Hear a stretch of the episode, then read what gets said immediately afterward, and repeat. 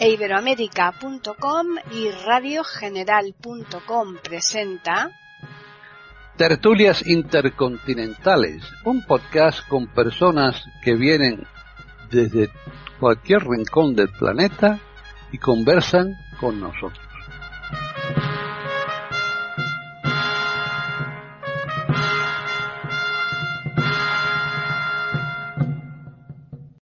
¿Qué tal? Bienvenidos otro día más a tertulias intercontinentales en iberoamérica.com. Soy Paqui Sánchez Galvarro y hoy el grupo está más reducido. Mm, hay problemas igual que la semana pasada, problemas técnicos y es posible que se nos incorporen, pero de momento solamente están Hilario, René y María Eugenia y les vamos a saludar. ¿Qué tal, Hilario? Pues muy bien, aquí estamos em, expectantes a ver si, bueno, a, ver de lo que hablamos. Creo que vamos a hablar de algo interesante, pienso. Yo creo que sí. Eh, ¿Qué tal, René? ¿Qué tal, Paquita? Un placer, como siempre, estar contigo acá en Tertulias Intercontinentales de Iberoamérica.com. Hola, los queridos oyentes. Hola, Hilario. Hola, María Eugenia. Eh, para mí es un placer para este tema que vamos a charlar porque es un tema que nos atañe a todos en general porque nos suceden un montón de cosas este, y sin embargo no vamos a encontrar un libro donde buscarlos.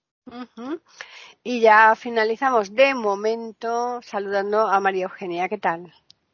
Hola, Paqui. Hola, mis contertulios queridos y los oyentes. Y creo que lo que conversemos hoy puede, puede suscitar en muchos de los que nos escuchan ideas de sus propias experiencias de vida también. Bien, bueno, pues hoy como tenemos aquí a Hilario, vamos a intentar recordar un poco, a modo de recordatorio, los muchísimos programas que él hizo en radiogeneral.com y que hoy día eh, están en la página de cosasdebaki.com el programa titulado La realidad invisible. Era aquellos fenómenos que se daban pero que no siempre se podían probar. Entonces, eh, aprovechando la circunstancia de mm, la temática que también hemos tenido la semana pasada, un poco que no tiene nada que ver con esto, pero también son cosas de, de, ese, de ese tipo, ¿no? Algo que en ningún caso nadie sabemos qué es lo que va a pasar después de la, de la muerte. Entonces vamos a ver si estos fenómenos que todos, todos a lo largo de nuestra vida se nos dan en muchas ocasiones, a ver si existe alguna varita mágica en donde podemos encontrar estas explicaciones. Así que vamos a empezar con por Hilario. Bueno, tú dices estos fenómenos que se daban, que se daban y se dan, ¿eh? se siguen dando. Eh, a ver, la mente humana es la gran desconocida, a mi juicio. No sabemos bien dónde está la mente. Eh, bueno, hay quien dice que la mente está en el cerebro hay un libro por ahí de Eduardo Punset, que era economista, pero este hablaba de todo. Y Eduardo Punset dice que, por, cierto, Eduardo Punset eh, tenía un cáncer de pulmón y vivió con el cáncer de pulmón 20 años. Y conozco yo gente que tiene un cáncer que ha tenido un cáncer de pulmón y se ha ido a los seis meses o al año. Pero bueno, eso está dentro de. yo decía y digo que la mente, que es la gran desconocida, hay quien dice que está en el cerebro, este Eduardo Punset decía el alma está en el cerebro, pero hay gente que dice que no, que la mente no está en el cerebro, que es extracorpórea, que, que el cerebro es un canal de expresión. Eh, o sea, que el cerebro sería un hardware, como la pantalla de un ordenata, de una, de una computadora que decís en Latinoamérica. Eh, y entonces, eh, pues el, cerebro es un vehículo a través del cual la mente se expresa. Eso es una teoría que supongo que conocéis. Y hay otra teoría que dice que no, que el cerebro, que la mente está en el cerebro porque cuando el cerebro, eh, cuando nosotros, por ejemplo, pensamos, hay unas, un área o unas áreas o una región o unas regiones del cerebro que se movilizan y, entonces nosotros pensamos y cuando pensamos esas áreas están en movimiento y sabemos eh, cómo estamos o qué áreas están movilizando el cerebro cuando estamos pensando. Bueno, sabemos qué áreas del cerebro están movilizadas cuando estamos pensando, pero no sabemos por qué, no sabemos quién moviliza esas áreas del cerebro. En fin, aquí hay una psicóloga y una médico, eh, me imagino que ellas tendrán algo que decir, pero bueno, en cualquier caso, sí que hay fenómenos que realmente no. Yo creo que la, gran hipótesis es la mente. La mente es capaz de movilizar la mente tiene un gran poder. Yo voy a contar una anécdota y paso a que intervengan mis compañeras. Mm, yo me he dedicado a, entre otras cosas, a la limpieza, entre comillas, de casas, de casas que tienen alguna impregnación energética o no sé lo que tienen, pero hay casas donde suceden fenómenos raros, cosas muy raras, que llaman poltergeist pero que también tienen otros nombres. Entonces, em, una vez fuimos a, ver qué pasaba en una casa con medidores, con todo tipo de aparatos, con magnetófonos, porque todos usaban magnetófonos, ahora no, con cámaras, con tomavistas, estos cámaras de vídeo, y fuimos con, con medidores de temperatura, de presión, de fin, y había una serie de fenómenos que sucedían como que a lo mejor las puertas de un armario se ponían, eh, la televisión se ponía también. Eh, bueno, eso de la televisión yo ya lo he visto en varios sitios. La televisión cuando está enchufada, cuando está desenchufada evidentemente que no, pero cuando está enchufada en muchos sitios se pone la televisión.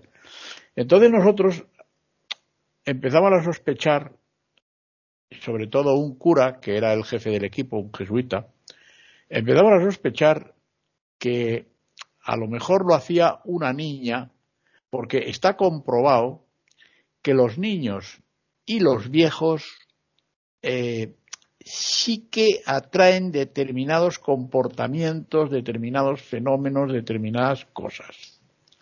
Y había una niña de 11 años que era un trasto, y el cura dijo, la niña no puede ir a otro sitio, no tiene primos, no tiene, sí, sí, tiene, y se fue, la niña se fue. Cuando se fue la niña con sus primitos a sus casas, a las casas de sus primitos, a dormir con ellos, esos fenómenos cesaron. Ya no hubo problemas, ya no había nada. Esos fenómenos cesaron. Y eso, francamente, no tiene explicación. No la tiene. O sea, habrá, a lo mejor es la energía mental de la niña, que era tremenda, que era poderosa. No lo sé. Pero el fenómeno cesó. René. Estoy totalmente de acuerdo con lo que dice Hilario con respecto a esto y me quedé pensando cómo comparó, qué interesante, eh, la parte del cerebro como si fuera computadora, porque evidentemente las computadoras fueron inventadas en base al cerebro humano, ¿no?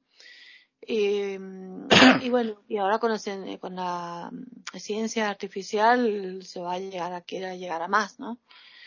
Pero realmente eh, eh, es verdad, para mí el cerebro es un hardware y realmente el software de la computadora es, eh, esa esencia álmica, ¿no? Que no, que es intangible, que no se puede comprobar y que nunca se va a poder captar, porque cuando se hace presente para representarse a través de fenómenos paranormales, eh, moviendo cosas, este, hasta en imágenes o apareciendo una fotografía o a través de la Ouija o a través de un escribiente o a través de un medium, eh, cuando se lo hace aprovechando la energía física de este planeta, la energía física que nosotros conocemos, la biofísica, este, o la metafísica, o la física cuántica, cualquiera de los fenómenos físicos, atómicos, moleculares y las fuerzas que nosotros conocemos en nuestro planeta, la aprovechan para poder manifestarse, porque ellos no tienen por sí mismos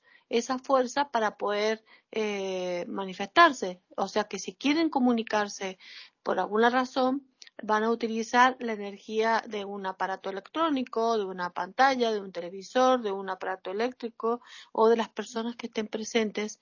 Y, si hay, y hay personas que tienen mayores capacidades de ser dadores de energía, así como hay personas que son grandes receptoras y personas que son grandes comunicadoras. En la telepatía, por ejemplo, que se ha hecho juegos de, con, de dos personas, por ejemplo, que eh, se muestran cartas, sacan una carta y le dicen al otro qué carta he sacado y el otro adivina perfecto, pero no es adivinanza, sino que es un gran receptor y el otro es un gran emisor.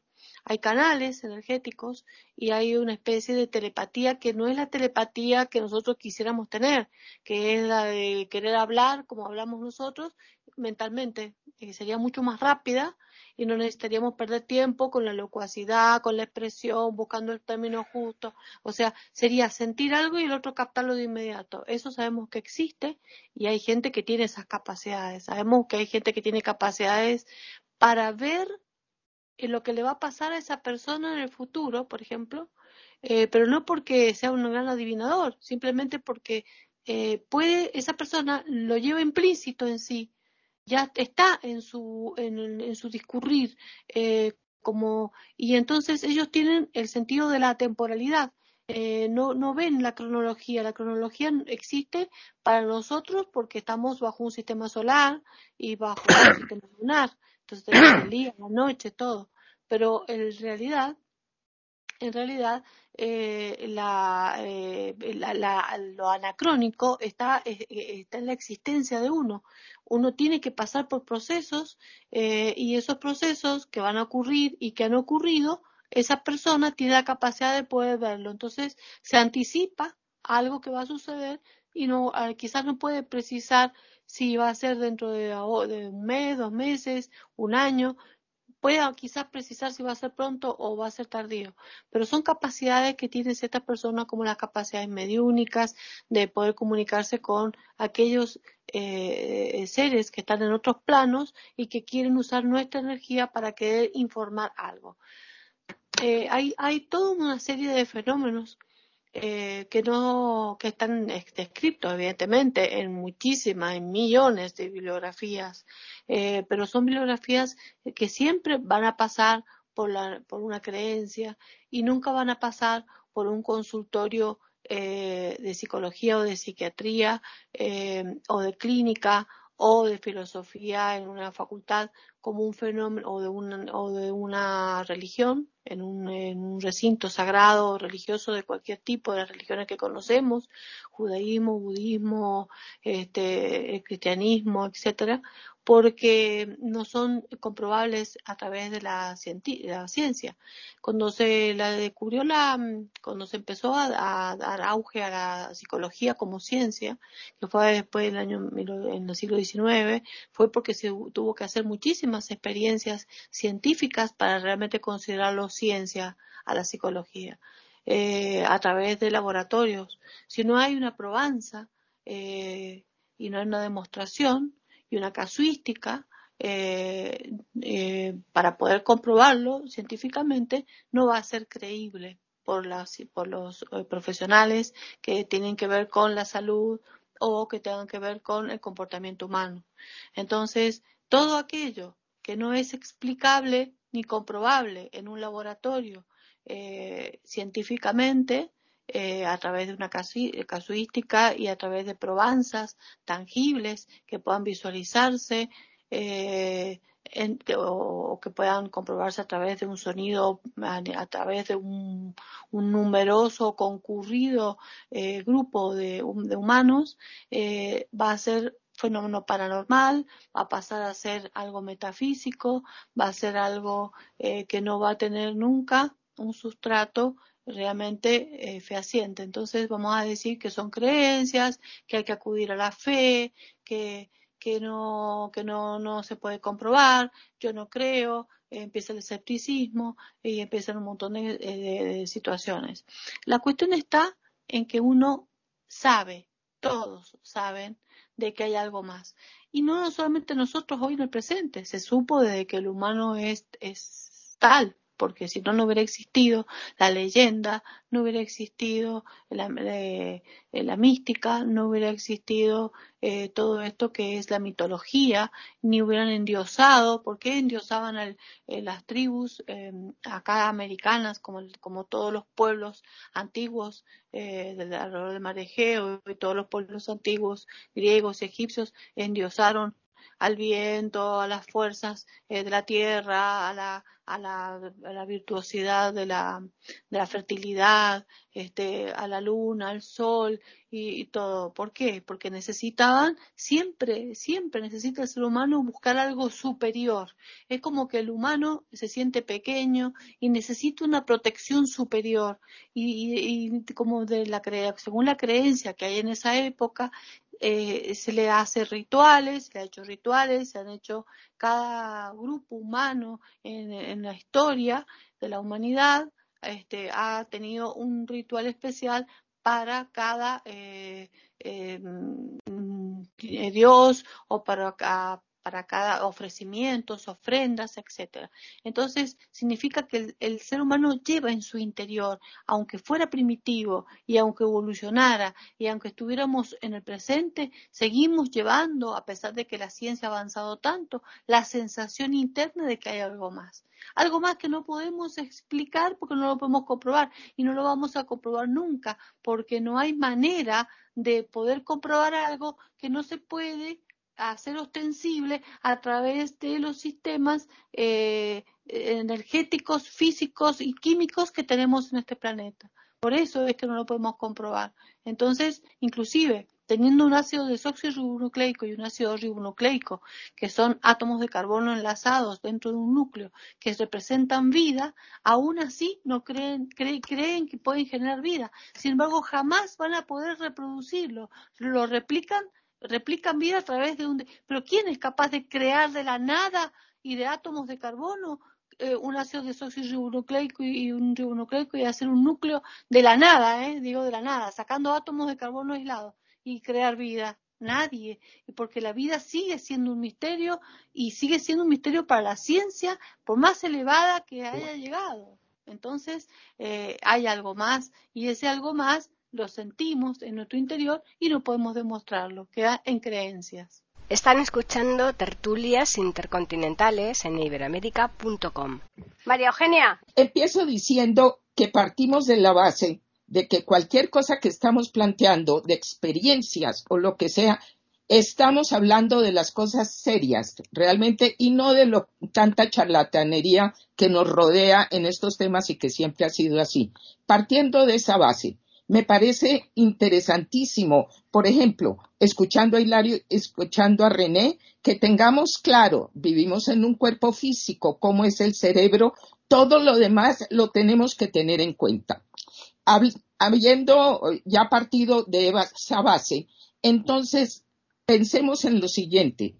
Cuando decimos que algo no se puede probar, estamos hablando del pensamiento occidental que se ha encasillado muchas veces en un reduccionismo donde lo que no se puede probar en un laboratorio se descarta. Eso hoy en día se va revaluando. Uno de los importantes eh, aspectos de la ciencia es que la ciencia misma entiende que siempre se está revaluando y siempre tiene que repasar su pensamiento y siempre tiene que buscar cosas que no se habían contemplado antes. Eso por un lado. Recordemos también que hoy en día, con lo que se ve en la física cuántica, también hay que revaluar muchas cosas, porque los planteamientos de la física cuántica subrayan lo que se llama el pensamiento sistémico, que es esencialmente el pensamiento también oriental, por ejemplo, el I Ching, importante en el pensamiento chino, y del pensamiento místico, esto hoy en día concuerda muchísimo con lo que es la física cuántica. Y si uno lleva hasta las últimas consecuencias el hecho de que todo está conectado, de repente ya se pueden mirar las cosas en otra forma. Voy a dar algunas de las cosas, esto es experiencia mía personal, pero donde puede uno tener en cuenta lo que acabo yo de decir. Por ejemplo, para mí los sueños han sido siempre sorprendentes. Mis sueños, no siempre y no todos, pero cuando un sueño a mí me queda con una fuerza especial, yo siempre sé que va a estar relacionado con algo y siempre ocurre.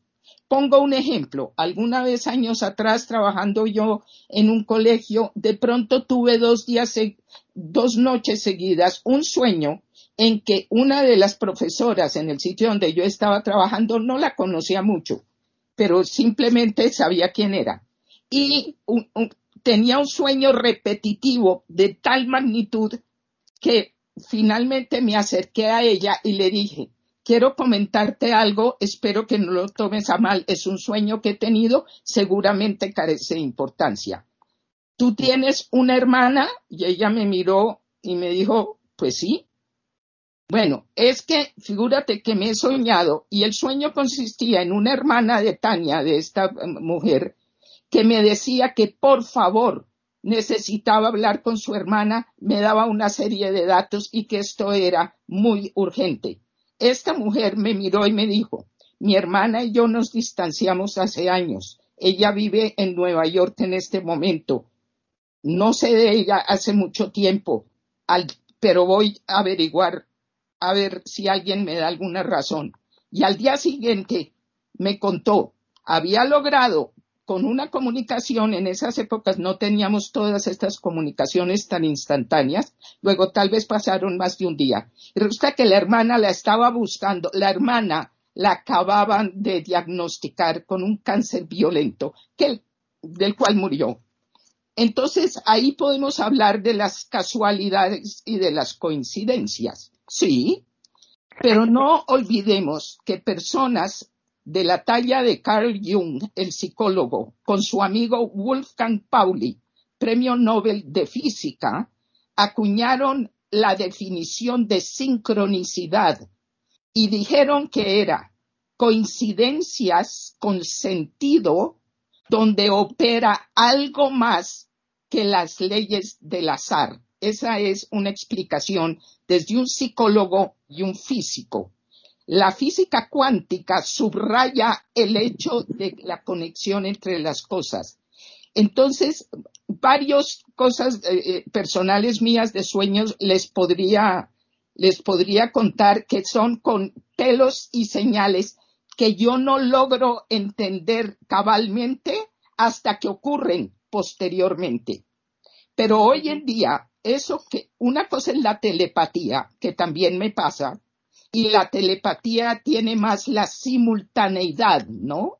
Estas cosas de las que yo estoy hablando entran más dentro de premoniciones, porque es antes de que ocurra el hecho.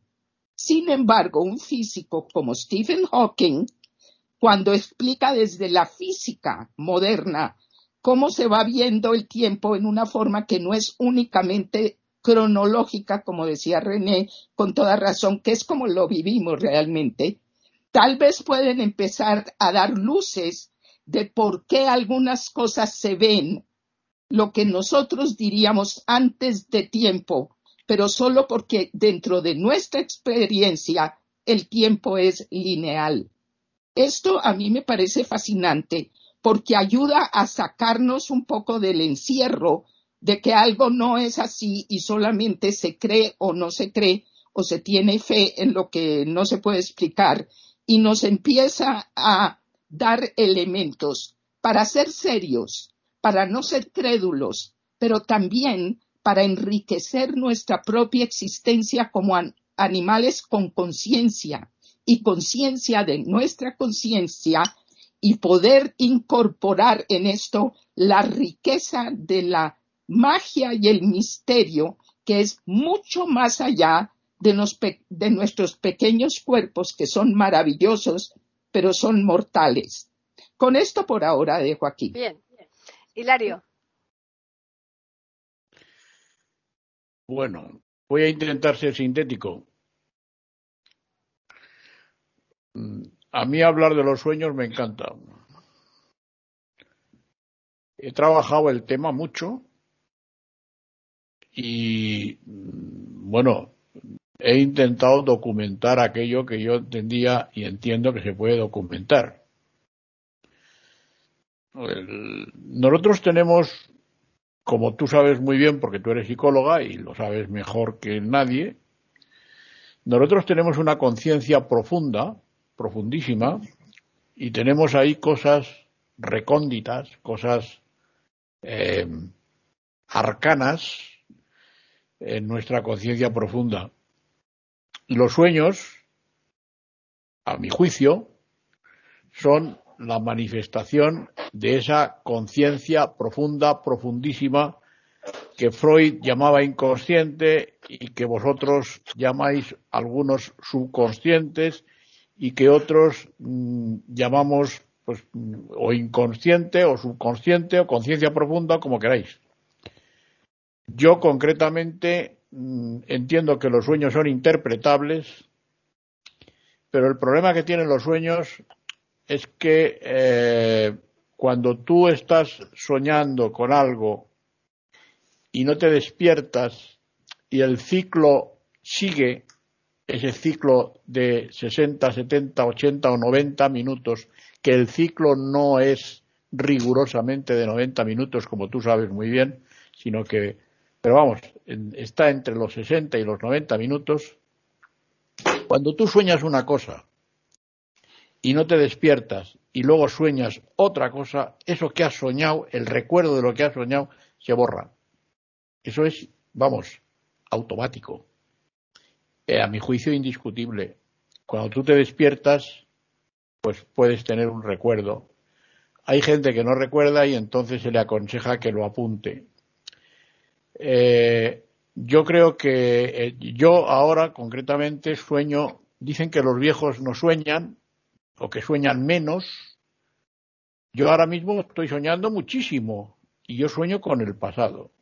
Yo sueño con mi trabajo, sueño con hechos del pasado, sueño con, eh, con mis estudios anteriores, sueño que estoy en la escuela de magisterio, que estoy en la facultad, que estoy en el conservatorio tocando el piano, eh, sueño con amigos, sueño con mis padres como gente viva, eh, que no están vivos, evidentemente, con muchos amigos que han muerto ya y que para mí están vivos en el sueño, y todo eso tiene, a mi juicio, una interpretación eh, psicológica.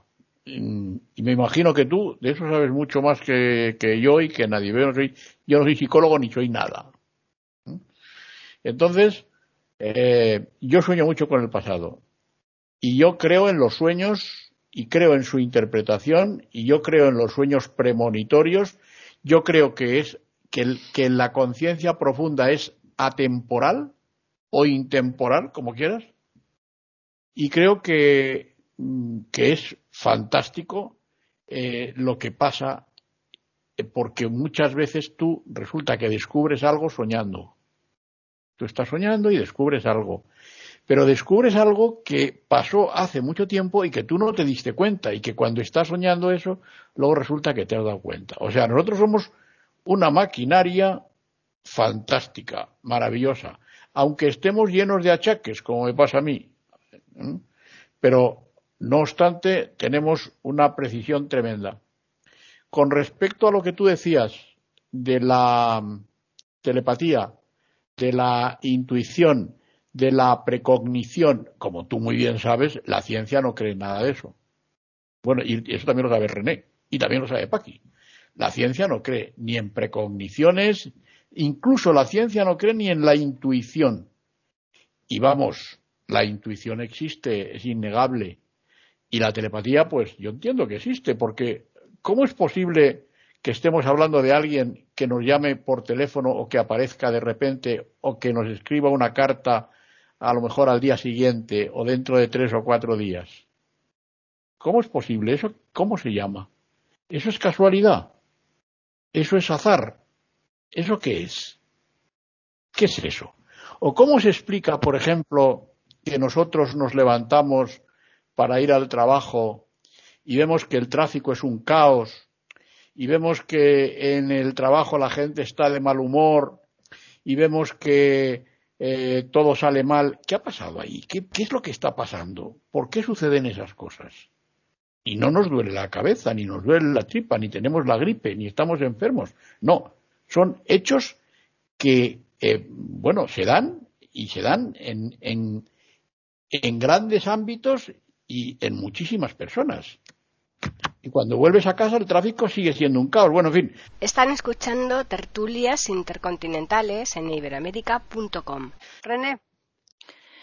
Bueno, me encanta lo que está diciendo Hilario porque coincido perfectamente con lo que está comentando y antes eh, eh, quiero recalcar que, bueno, eh, Hilario no ha dicho humildemente, pero ella, eh, a lo mejor tú no sabes, o a lo mejor los queridos oyentes de Tertulias Intercontinentales no conocen, que Hilario tiene un libro publicado que se llama El Tratado de los Sueños, que es una belleza, es muy completo, tiene, este, es un trabajo muy concienzudo, muy bien hecho, muy bien elaborado, eh, que a mí me ha encantado y que me ha servido muchísimo. Así que eh, siempre que hablo de este libro lo quiero felicitar. Te felicito, Hilario, por ese libro del Tratado de los Sueños, porque realmente es una obra muy buena, muy buena para recomendar y para leer.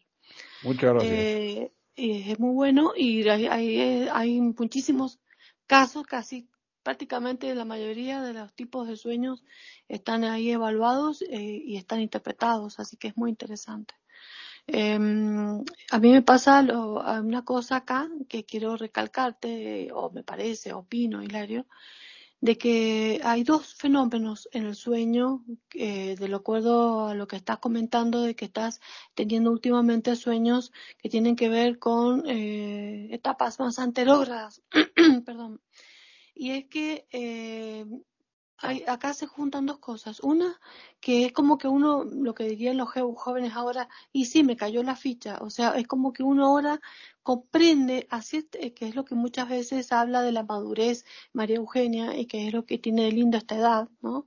Que es que empezamos a comprender cosas que antes, mientras estamos en la vorágine de la juventud y en la problemática de la vida diaria, no nos dábamos cuenta. Vivíamos, resolvíamos, vivíamos, resolvíamos y creíamos que hacíamos todo bien. Y cuando todo eso va quedando guardado en el inconsciente y después se evoca a través de un sueño, eh, eh, muchos años después, 20, 30, 40 años después, eh, esos personajes que hasta los soñás vívidos, que a lo mejor no están, que a lo mejor han fallecido, que a lo mejor son del pasado. Eh, son escenas que eh, ahora las comprendes.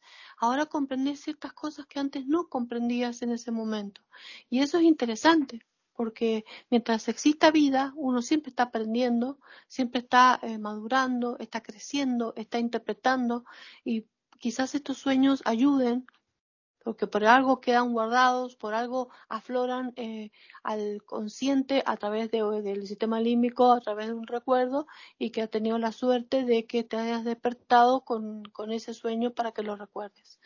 Eh, pero también hay que tener en cuenta que hay una, un, dentro de las neurociencias un fenómeno neurológico, más allá de aquello que puede ser eh, intangible, metafísico, este, paranormal, qué sé yo, no sé, quizá que pongamos el nombre que queramos porque no sabemos eh, que existe un fenómeno distinto, otra realidad, una realidad invisible de esto, pero hay una realidad visible donde por lo menos dicen los neurólogos y los psiquiatras que a medida que van pasando los años se recuerda muchísimo eh, lo anterógrado, se hace mucho más viva la infancia, la adolescencia, la juventud y se empieza a perder un poco la memoria de las vivencias recientes, eh, no solamente en la cotidianidad, sino también en los sueños.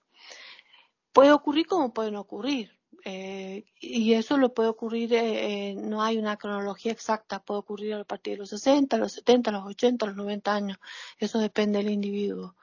Y eso no significa que también, teniendo 70, 80, 90 años, tengas un sueño de algo reciente que haya ocurrido relacionado con algún comentario, alguna noticia o algún hecho traumático que se haya vivenciado. Por ejemplo, supongamos, te, te contaron que hubo un accidente monstruoso, tremendo, de trenes y qué sé yo, una catástrofe, qué sé yo, 100 eh, muertos entonces eh, se mezcla en el sueño algo del pasado con una vivencia em, eh, así traumática parecida en un sueño eh, presente, o sea, de, la, actualidad.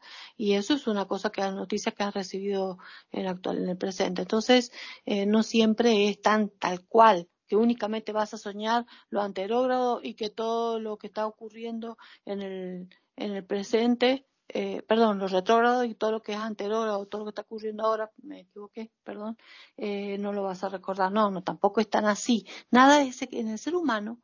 Una de las cosas también que tiene la biología es que en el ser humano, como elemento biológico, no, no hay nada que sea exacto matemático. Nada es em, eh, puntual, perfecto. todo puede ser modificable, transformable experimentado de manera diferente. Nadie es igual a otro. Acuérdense que siempre decimos esto y lo repetimos. Somos todos únicos e irrepetibles y todos pensamos diferente y sentimos distinto. Esas son eh, realidades importantes. Bueno, em, en cuanto a los fenómenos estos de telepatía y de comunicación y de precognición y de todo lo que comentábamos, que realmente no, no lo podemos comprobar, es un hecho que ocurre. Para mí está implícito en el ser humano su historia.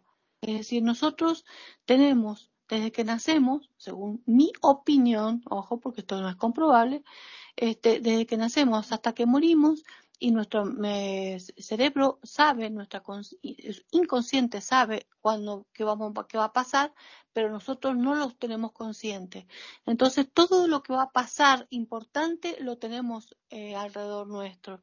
Y si hay alguien que tiene el poder de captarlo de otro, porque uno, como dije recién más temprano, uno es un buen emisor y hay un buen receptor, puede ver cosas que le van a suceder a uno dentro de unos días o dentro de unos meses o dentro de unos años, porque ya está implícito en uno.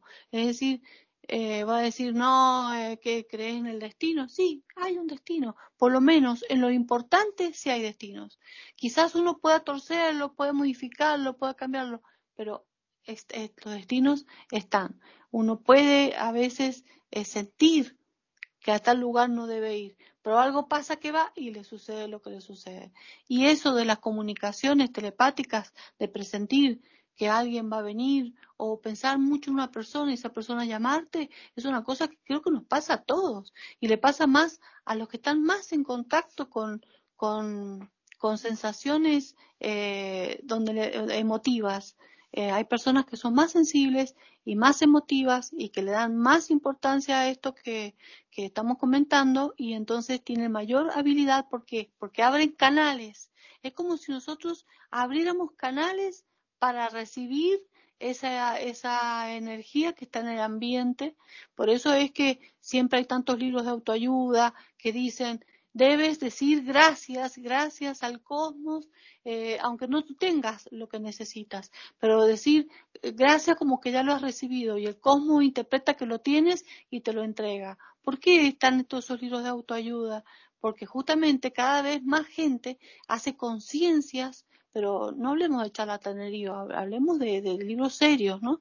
Cada vez hay más gente que tiene conciencia de que eh, somos eh, canales importantes de, comunicación con el cosmos y entre nosotros y que si los abrimos y si estamos dispuestos, más comunicados vamos a estar eh, y pienso que eso es nuestra parte espiritual, esa esencia que no tiene una mm, caracterización física ni biofísica ni sino metafísica. Bueno, quedo acá. María Eugenia. Bueno, yo estaba pensando, primero que todo, la ciencia no es cuestión de creer y entonces la ciencia cree o no cree en. Yo tal vez no lo vería así. Y por ejemplo, la intuición. Uno de los científicos que es Einstein siempre habló de la importancia de la intuición en la ciencia, no solo él, muchos. La ciencia no es que entonces no cree, porque eso sería simplemente reduccionismo.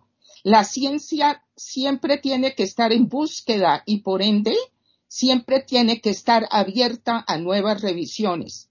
Así pasamos de Ptolomeo, a Copérnico, por ejemplo. En Ptolomeo la Tierra era el centro de todo, Copérnico muestra que no, no es así, y después de Copérnico siguen los demás eh, pasos en avance. Eso por una parte me parece muy importante, porque también es cierto en cuanto al inconsciente, por ejemplo, una de las grandes diferencias entre Freud y Jung es justamente que Freud, Freud, en mi concepto, esto es mi opinión, y yo no tengo ninguna afinidad con Freud, y algún día si a alguien le interesa podemos hablar muy largo de eso. Pero es simplemente que para Freud la visión era mucho más reducida. Jung opinaba que si uno es científico no le debe cerrar las puertas a ninguna de las probabilidades, sino ir revisándolas una a una. En cuanto a la cosa de los sueños de lo que yo estoy hablando, no es tanto la interpretación, aunque por supuesto eso tiene un lugar y es muy fascinante. De lo que yo estaba hablando como experiencias, por ejemplo, personales y de mucha gente, pero las mías, no es algo que se interpreta, sino con detalle, no ha ocurrido y es lo que es el sueño. Y posteriormente, un par de días después, o lo que sea, sucede casi en forma idéntica. Eh, a eso es a lo que yo me refiero, que hoy por hoy no está tan separados estas cosas, porque, por ejemplo, hay un libro muy interesante que es de Fritjof Capra, físico, que nos ayuda a todos a entender los vuelcos que ha tenido que dar la física desde los comienzos de la física moderna. En este libro, que se llama Ser del Universo, es una conversación entre él con un benedictino, que es David Steindl Rast, por si les interesa, donde este benedictino, como benedictino que es, se ha incorporado mucho en el pensamiento científico también, y entre los dos intercambian perspectivas y llegan a puntos donde, como decía Stephen Hawking, el gran físico también, que murió hace poco, como sabemos, que él decía que si él lograba en vida poder llegar al instante preciso de lo que llaman el Big Bang, la gran explosión del comienzo de todo, si él lograba llegar a ese instante, estaría todavía a años luz de poder comprender por qué el universo se toma la molestia de existir. Esto todo para decir en el tema que nos ocupa hoy, poniéndole a las experiencias personales, advirtiendo que debemos ser cautos. En esto sí que es importante el sano escepticismo, pero empezar a darnos cuenta que casi que la mayoría de las personas algo de experiencias curiosas para ponerle alguna palabra como, como aceptable a estas, a estas cosas puedan abrirse un poco más y no encerrarse. Termino comentándoles, les estaba hablando de experiencias mías personales y tengo muchas, pero acompañando tantas personas en sus lechos de muerte, para mí también esa ha sido tal vez la escuela más importante de mi vida. Pero una de las cosas que he aprendido y que me ha enseñado mucho es las personas que con gran cultura formaciones académicas y con, un elevadísimo nivel en todo sentido, empiezan a sorprenderse en la medida que van despidiéndose de la vida y acercándose a lo que solo podemos definir como un misterio, podemos tener ideas, pero certezas no, cómo empieza a ser una pugna entre lo que empiezan a vivir como experiencias y a veces las definiciones tan estrictas que ellos mismos habían impuesto. Esto para mí es lo que yo llamo el misterio insondable. En estos días hice un poema acerca de eso. No lo leo ahora para no quitar tiempo, pero me parece una linda sincronicidad que en el mismo momento donde yo acabo de escribir esto que llamo mirando al misterio, estemos hoy hablando de esto con todos ustedes. Dejo ahí. Bueno, pues ya a modo de resumen, mm, vamos a comenzar ya la última ronda con Hilario. Bueno, María Eugenia, lo que tú has dicho antes son sueños premonitorios y los sueños premonitorios, por supuesto que existen. Yo es que creo que el inconsciente o el subconsciente o la conciencia profunda o lo que tú quieras es sabia. Es sabia. Eh, es atemporal, como yo dije antes, y sabe. No sé por qué sabe, pero sabe. Vamos a ver. Yo he soñado muchas veces con tu país, muchas veces, muchas veces. Y resulta que, eh, eh, como, en fin, me da vergüenza, pero bueno, como tarotista he tenido muchos clientes colombianos y muchas clientes colombianas, muchos, en España, ¿eh? Y he estado a punto de ir a Colombia.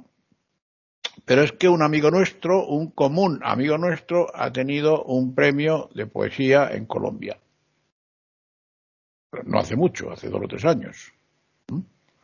¿No, Paqui? Dos o tres años puede hacer. ¿Paqui?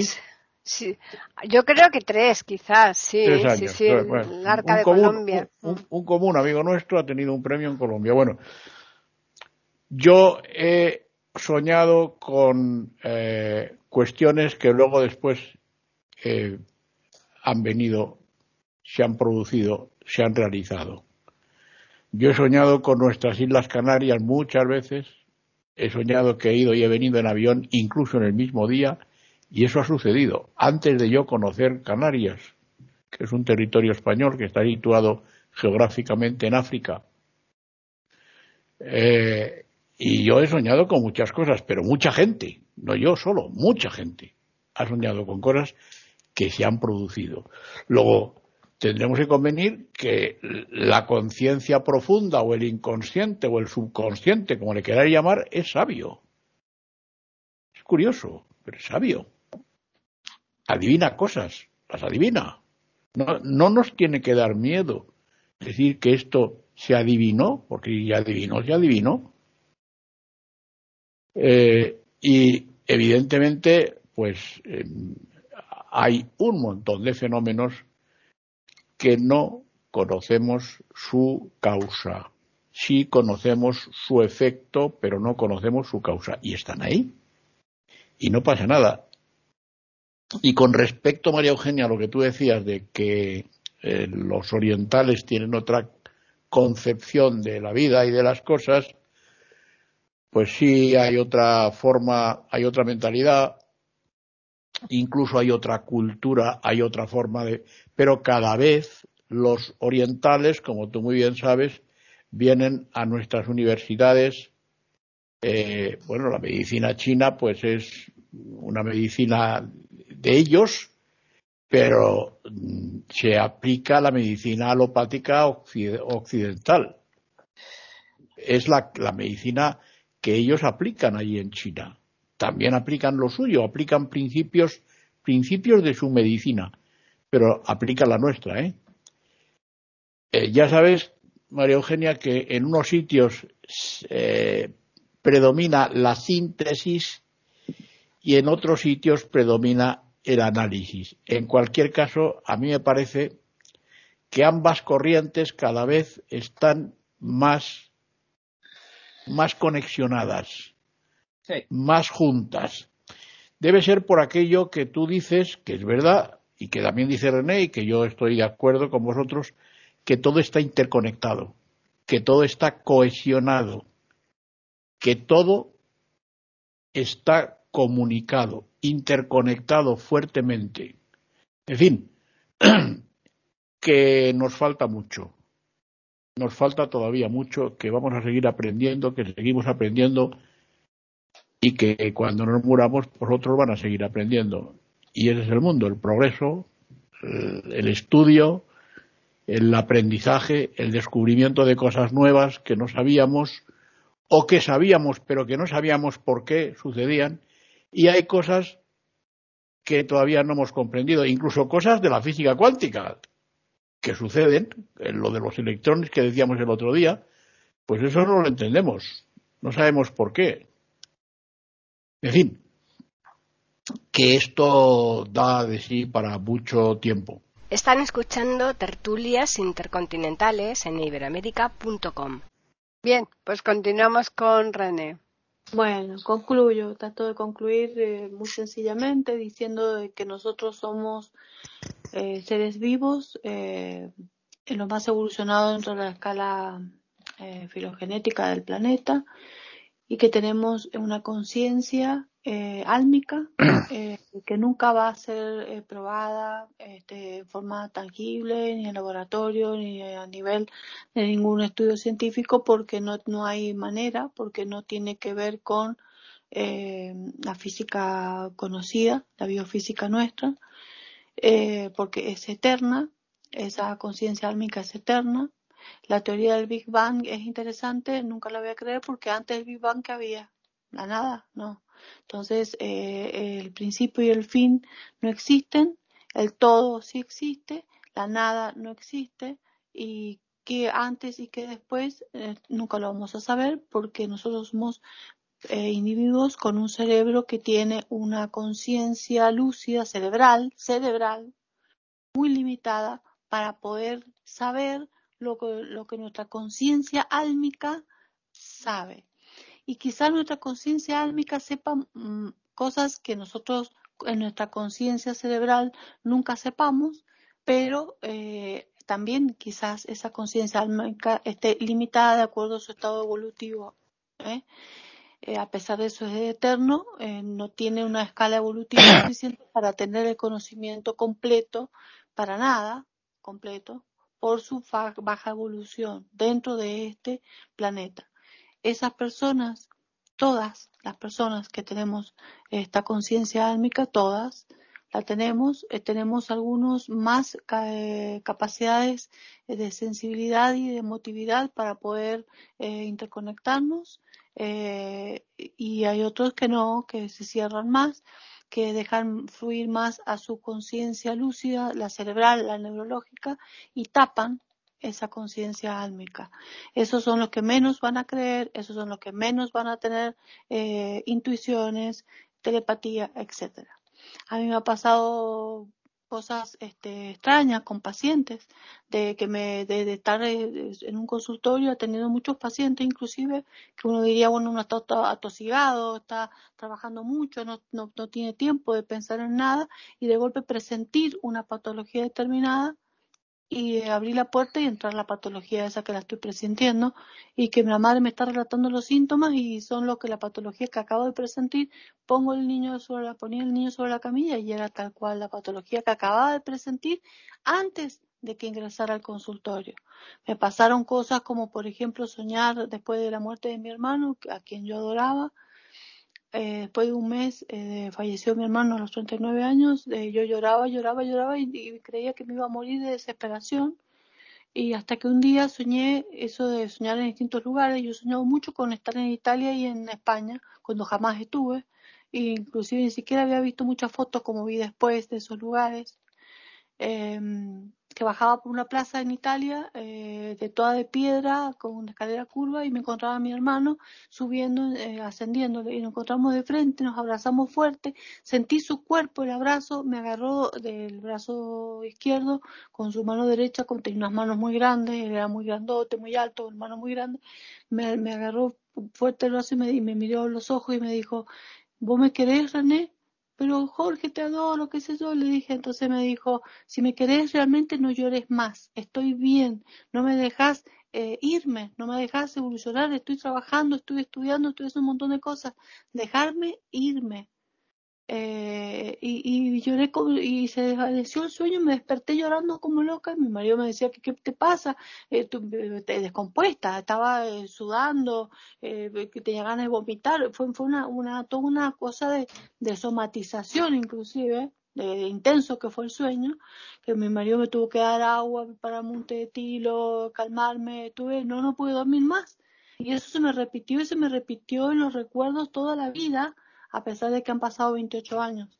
Eh, no puedo olvidar eso, imposible olvidar esos ojos que tenían una transparencia distinta y la, y la piel de una transparencia diferente, como más esfumada y más transparente. Esas cosas que pasan para mí son importantes y pienso que los espíritus se pueden comunicar con uno para darle calma. Desde entonces no sufrí tanto más como y comprendí que él está bien. Entonces, a veces es necesario. Todas estas cosas son importantes y por eso pienso que no hay que cerrarse tanto, que hay que abrirse, que hay que abrir el corazón, abrir la mente a todo lo que llegue y sin ser escéptico y e usar un escepticismo sano para poder hacer una criba y decir esto es charlatanería, esto es absurdo, esto es un tipo, una persona aprovechada, esto no existe, esto es real, esto no es real. Para eso hay que usar mucho el criterio, la inteligencia, el juicio crítico, por supuesto, para la redundancia, este, para entender, pero tampoco hay que cerrarse a que nada existe, porque también eso es necedad. Nada más quedo aquí. María Eugenia. Bueno, ya cerrando, estoy pensando en algo que estaba diciendo Hilario y que es tan cierto. Eh, empezando por el hecho de que a veces a los psicólogos se nos olvida que psique, que es de donde viene el término psicología, para los griegos era el alma. No era solo la mente, no era solo el cerebro, era el alma, lo que sea que eso quiera decir, como dicen a veces, ¿no es cierto? Y también el hecho de, lo atemporal en esa profundísima, en la topología, digamos, de la conciencia, el, el inconsciente, esa profundidad tan asombrosa que tenemos. Y ahí pensaba yo en mis cuentos del país de las verduras, está la biblioteca de Carlos Calabaza. A la entrada dice, como en un friso griego, que es como yo me lo imaginaba cuando escribí el cuento, pero lo que dice es, sabiduría es recordar lo que el alma ya conoce. Eso nos ubica de pronto en ese terreno en el cual, en lugar de encerrarnos en cajas y sin ser crédulos, ya lo hemos dicho varias veces aquí, pero podemos también abrirnos a dimensiones que para nosotros son desconocidas, pero algunos niveles de la del inconsciente, del subconsciente, de lo más profundo, sí los pueden abarcar. Y ahora cuando se hablaba y antes del Big Bang, ¿qué? que es un excelente planteamiento y es un poco tal vez lo que se planteaba Hawking al decir lo que dijo. Alguna vez leí una cosa muy linda que lo definía como vibración, dos puntos, el temblor del pensamiento de Dios, como si eso fuera una metáfora del comienzo ahí arranca entonces el tiempo y el espacio, por ejemplo, porque cuando una cuerda vibra, está en movimiento que requiere tiempo y espacio.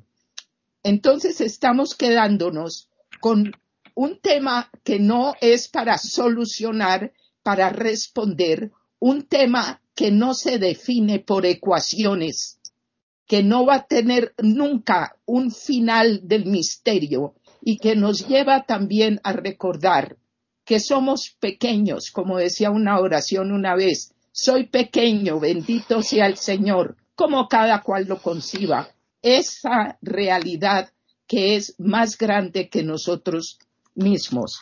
Ya terminando entonces, yo lo que diría acá es que Hoy no sabíamos que este iba a ser el tema y sin embargo se nos presentó en una forma hermosa y con mucha sincronicidad, tal vez con todos, ciertamente conmigo. Agradezco el misterio y agradezco que con toda la curiosidad que tenemos, nunca lo vamos a abarcar del todo. Y eso para mí es, por un lado, miedoso y por otro lado, maravilloso. Termino con eso. Bien, pues efectivamente eh, no era el tema que vamos a tratar hoy, pero nos han surgido diferentes problemas técnicos y al final hemos hecho el cambio y aún así todo ha quedado muy bien. De todas formas, el sonido a veces se nos ha ido también a nosotros, a mí en concreto, eh, se me acaba de ir otra vez, las tres veces con María Eugenia, es casualidad. Pero bueno, eh, eso es algo que no podemos explicar. El tema de hoy eran las cosas que sucedían y que no tienen explicación y, esta es una de ellas. Eso es, esa es la latinoamericanidad. Así que el hecho de que yo soy bruja Exacto, exacto. ¿eh? también se me algo has hecho por ahí, María Eugenia, para que las tres veces que has intervenido se me haya ido los auriculares. Bueno, pues nada, eh, esperemos que la próxima semana ya estemos al completo y sin estos eh, inconvenientes. Eh, voy a darles a los oyentes los medios que tienen para que nos puedan escribir, que son el correo tertulias e y el Twitter eiberoamérica con las iniciales EI y la América en mayúsculas. Agradecer siempre la presencia vuestra y, por supuesto, la atención de los oyentes. Simplemente ya emplazarles para que vuelvan el lunes próximo aquí en iberoamérica.com nosotros les tendremos preparado otra tertulia intercontinental.